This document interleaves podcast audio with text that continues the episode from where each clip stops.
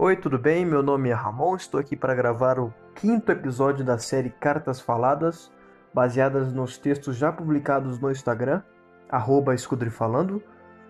E o tema deste podcast será Por que a humanidade bizarramente polarizada é preocupante para sua própria existência? Enfim, acabamos de adentrar em uma nova década, mas em velho tempo, complicado, incerto e bem polarizado.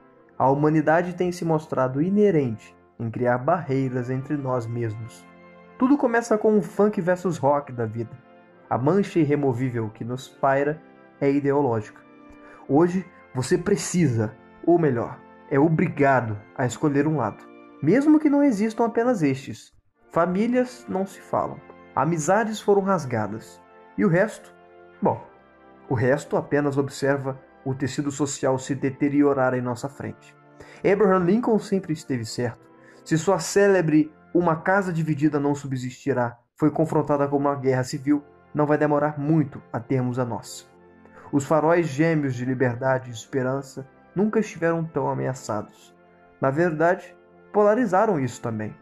Estereótipos reinam a visão dos indivíduos.